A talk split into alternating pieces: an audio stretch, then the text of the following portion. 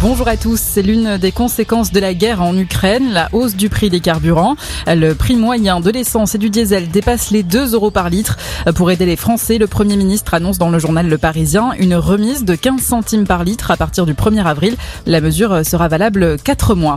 En Ukraine, le bilan s'alourdit. 35 morts et 57 blessés ce matin. L'armée russe a visé une base militaire située à l'ouest du pays, à 20 km de la frontière polonaise.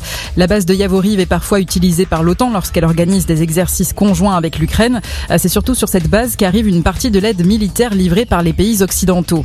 10 000 réfugiés ukrainiens avaient rejoint la France selon le dernier décompte datant de vendredi.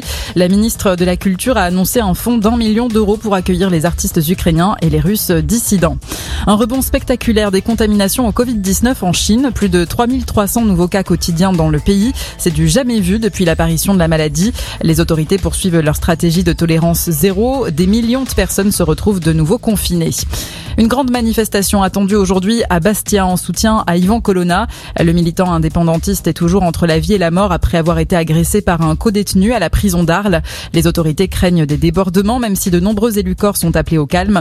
Jean Castex a tenté l'apaisement vendredi en annonçant la levée du statut de détenu particulièrement surveillé pour Pierre Alessandri et Alain Ferrandi, deux autres membres du commando Irignac.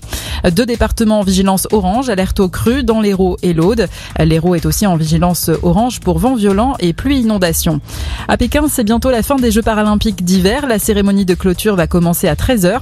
Les Bleus terminent en quatrième position avec un total de 12 médailles, dont 7 en or, 3 en argent et 2 en bronze. Et puis le foot et des retrouvailles qui s'annoncent tendues entre le PSG et son public. Quatre jours après leur défaite cuisante face au Real en Ligue des Champions, les Parisiens reçoivent Bordeaux en Ligue 1 dans une heure. Très bonne journée à tous.